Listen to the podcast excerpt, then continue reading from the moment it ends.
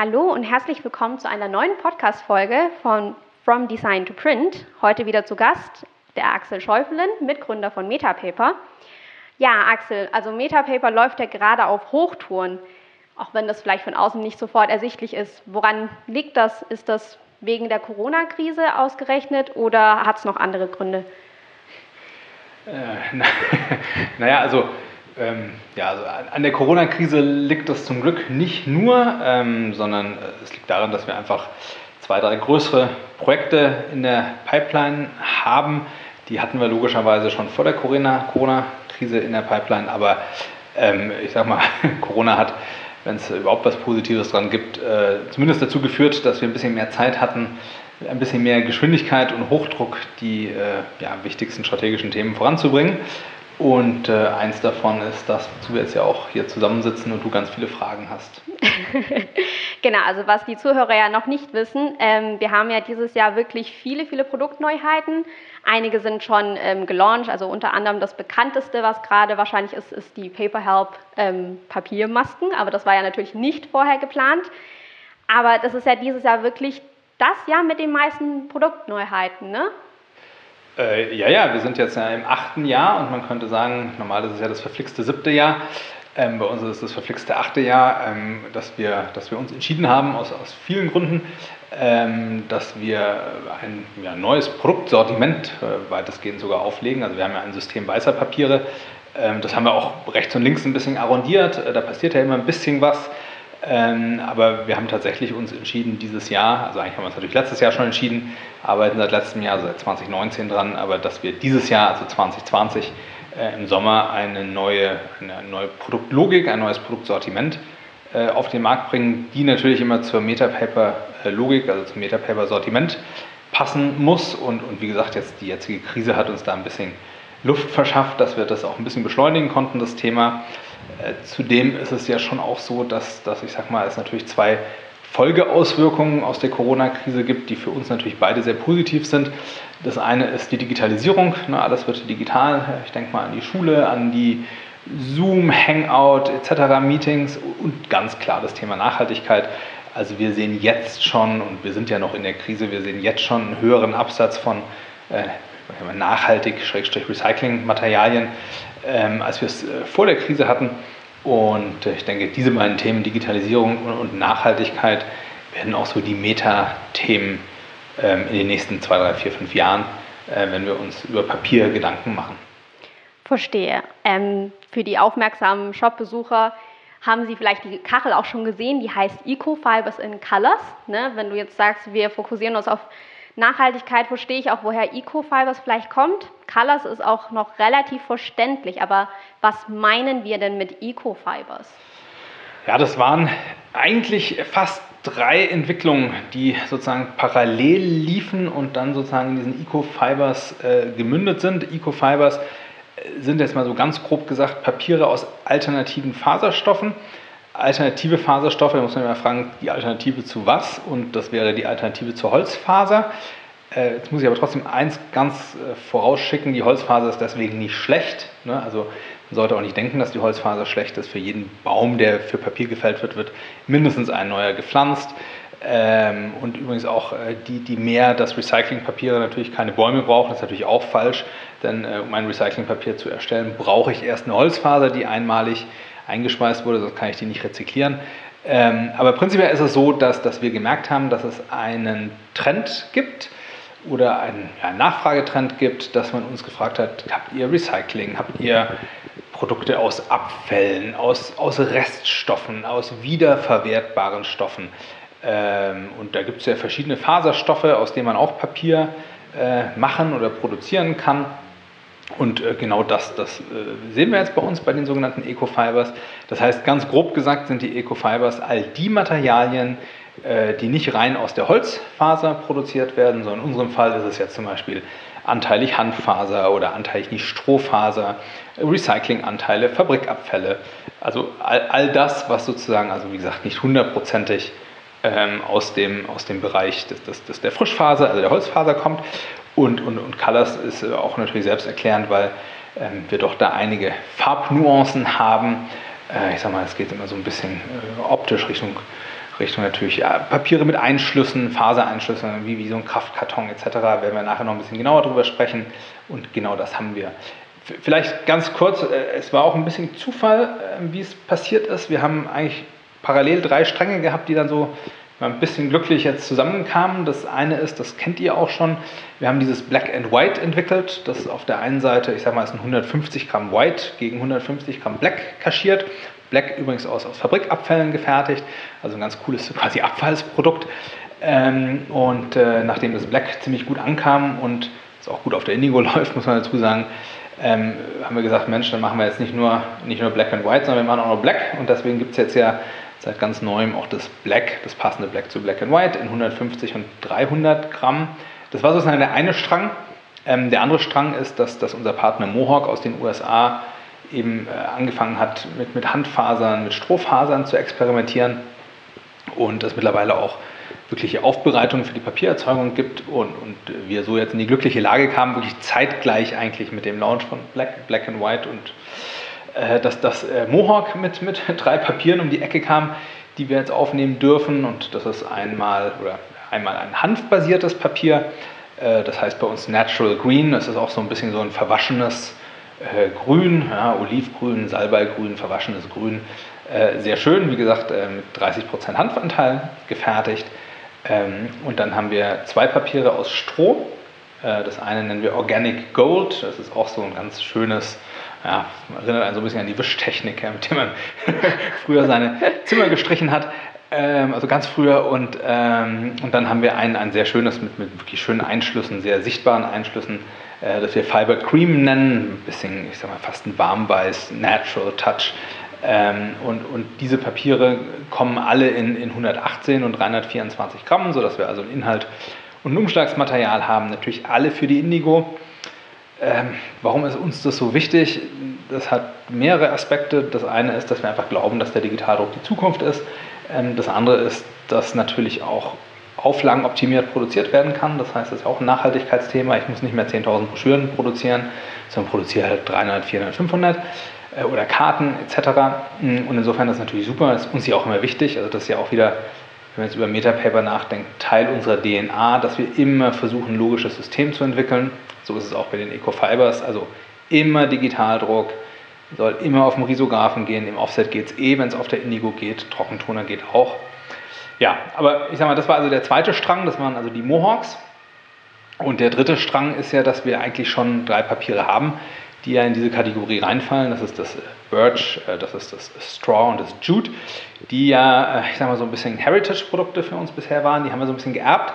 Äh, die hatten wir, weil irgendwann ein Papiergroßhändler aus dem Markt ausgeschieden ist, der die hatte und eine Fabrik hat es gelagert und das stand bei uns im Lager und dann haben wir also mehr, ja, als Gutmenschen gesagt, das vertreiben wir mit. Und, ähm, und dann hatten wir eine relativ gute Resonanz, nur das Material war nie Indigo-fähig. Das war eben damals für den damaligen Händler auf, auf äh, Offset optimiert. Und äh, jetzt äh, haben wir dann gesagt, dann behalten wir die aber bei und jetzt Anfang August kommen dann diese drei Papiere, ein bisschen überarbeitet, 120 und 300 Gramm und dann für die Indigo, sodass wir summa summarum am Ende acht Materialien haben also acht Eco-Fibers, ähm, immer im Inhalt und Umschlag, mit einer Ausnahme, das ist das Black and White, weil das besteht nun mal aus 150 Gramm Black und 150 Gramm White. Da können wir schlecht 120 Gramm draus machen.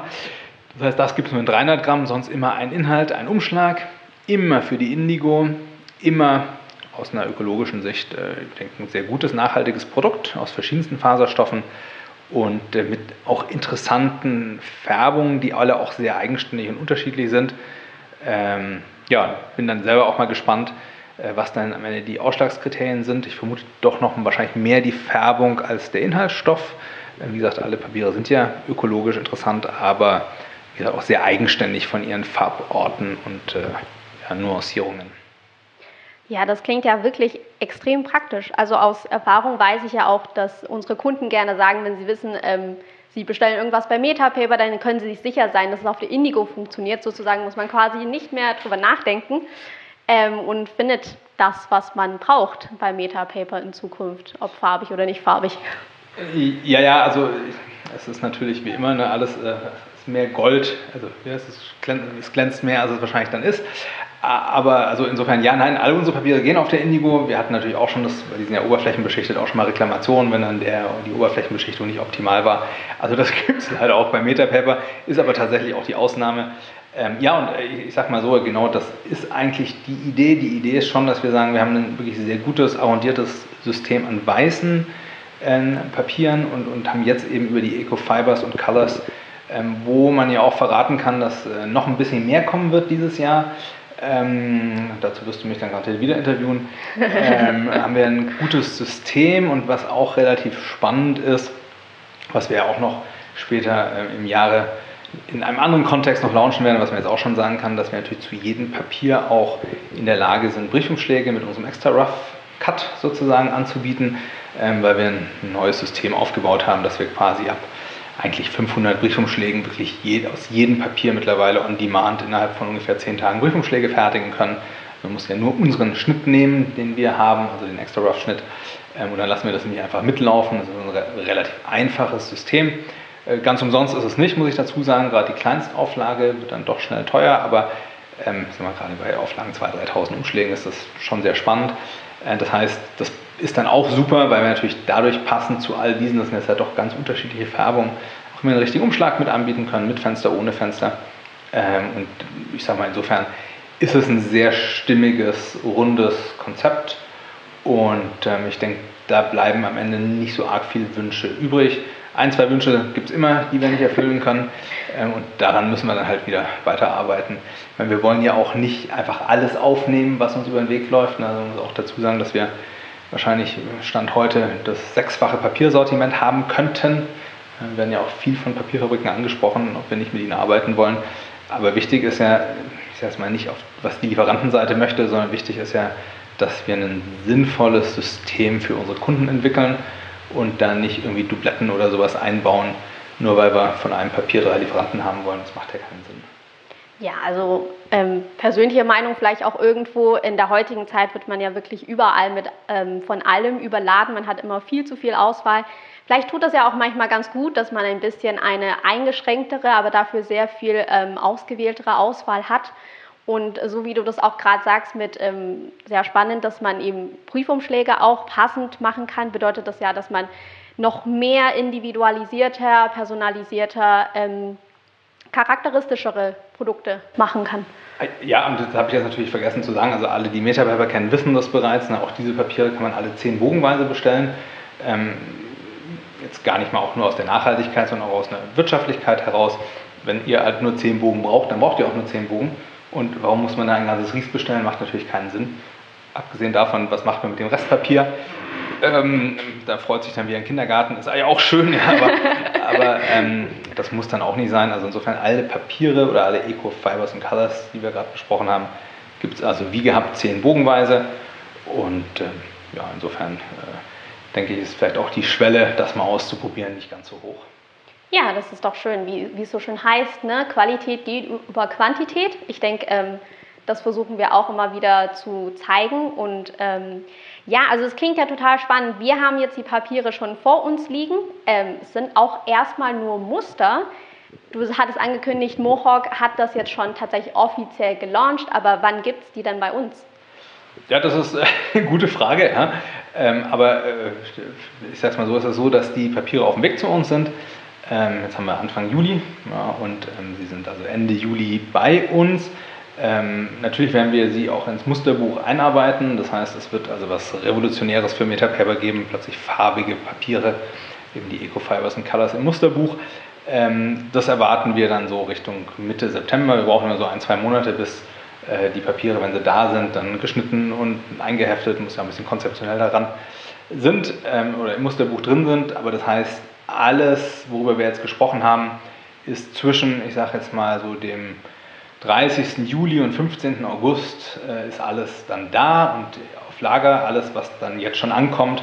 Äh, es kommt ja auch dann, wie gesagt, von verschiedenen Fabriken, alles, was dann ankommt, ähm, wird dann sofort bei uns in den Shop eingebucht und ist dann natürlich auch verkaufsfertig. Wir freuen uns natürlich auch, wenn es verkauft wird. Und ähm, also ich würde mal sagen, zwischen 31. Juli bis 15. August sollten dann alle Ecofibers äh, wirklich da sein, im Shop sein. Dann haben wir auch A4-Muster bereits hier im Büro, die wir dann verschicken können, die man auch über den Shop bestellen kann. Und wie gesagt, ins Musterbuch wird es eingearbeitet. Das dauert dann noch ein bisschen, bis es dann offiziell im Musterbuch drin ist. Ja, schön. Das heißt, wir können uns sogar auf ein neues Musterbuch freuen mit einer komplett neuen Palette sozusagen. Ähm, es klingt ja wirklich so, als ob Metapaper sich Richtung einer komplett ähm, ausgebauten Palette bewegt mit nachhaltigen Farben, möchte man hier betonen, mit der man in Zukunft quasi jedes Bild bzw. Printprodukt erstellen kann. Also jedes wahrscheinlich nicht, ja, das ist auch nicht ganz unser Anspruch. Äh, ich würde mal sagen, wir haben immer das Ziel, dass wir sagen, 95 Prozent aller Printprodukte sollte man mit uns machen können.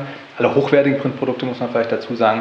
Äh, wir wollen nicht in dem 0815-Markt tätig sein, wo man auch kein Geld verdienen kann. Ähm, wir wollen ähm, jetzt mal auch nicht das Nischen, Nischen, Nischenprodukt anbieten, ja, wo, wo, du vielleicht einen Auftrag äh, im Jahr hast.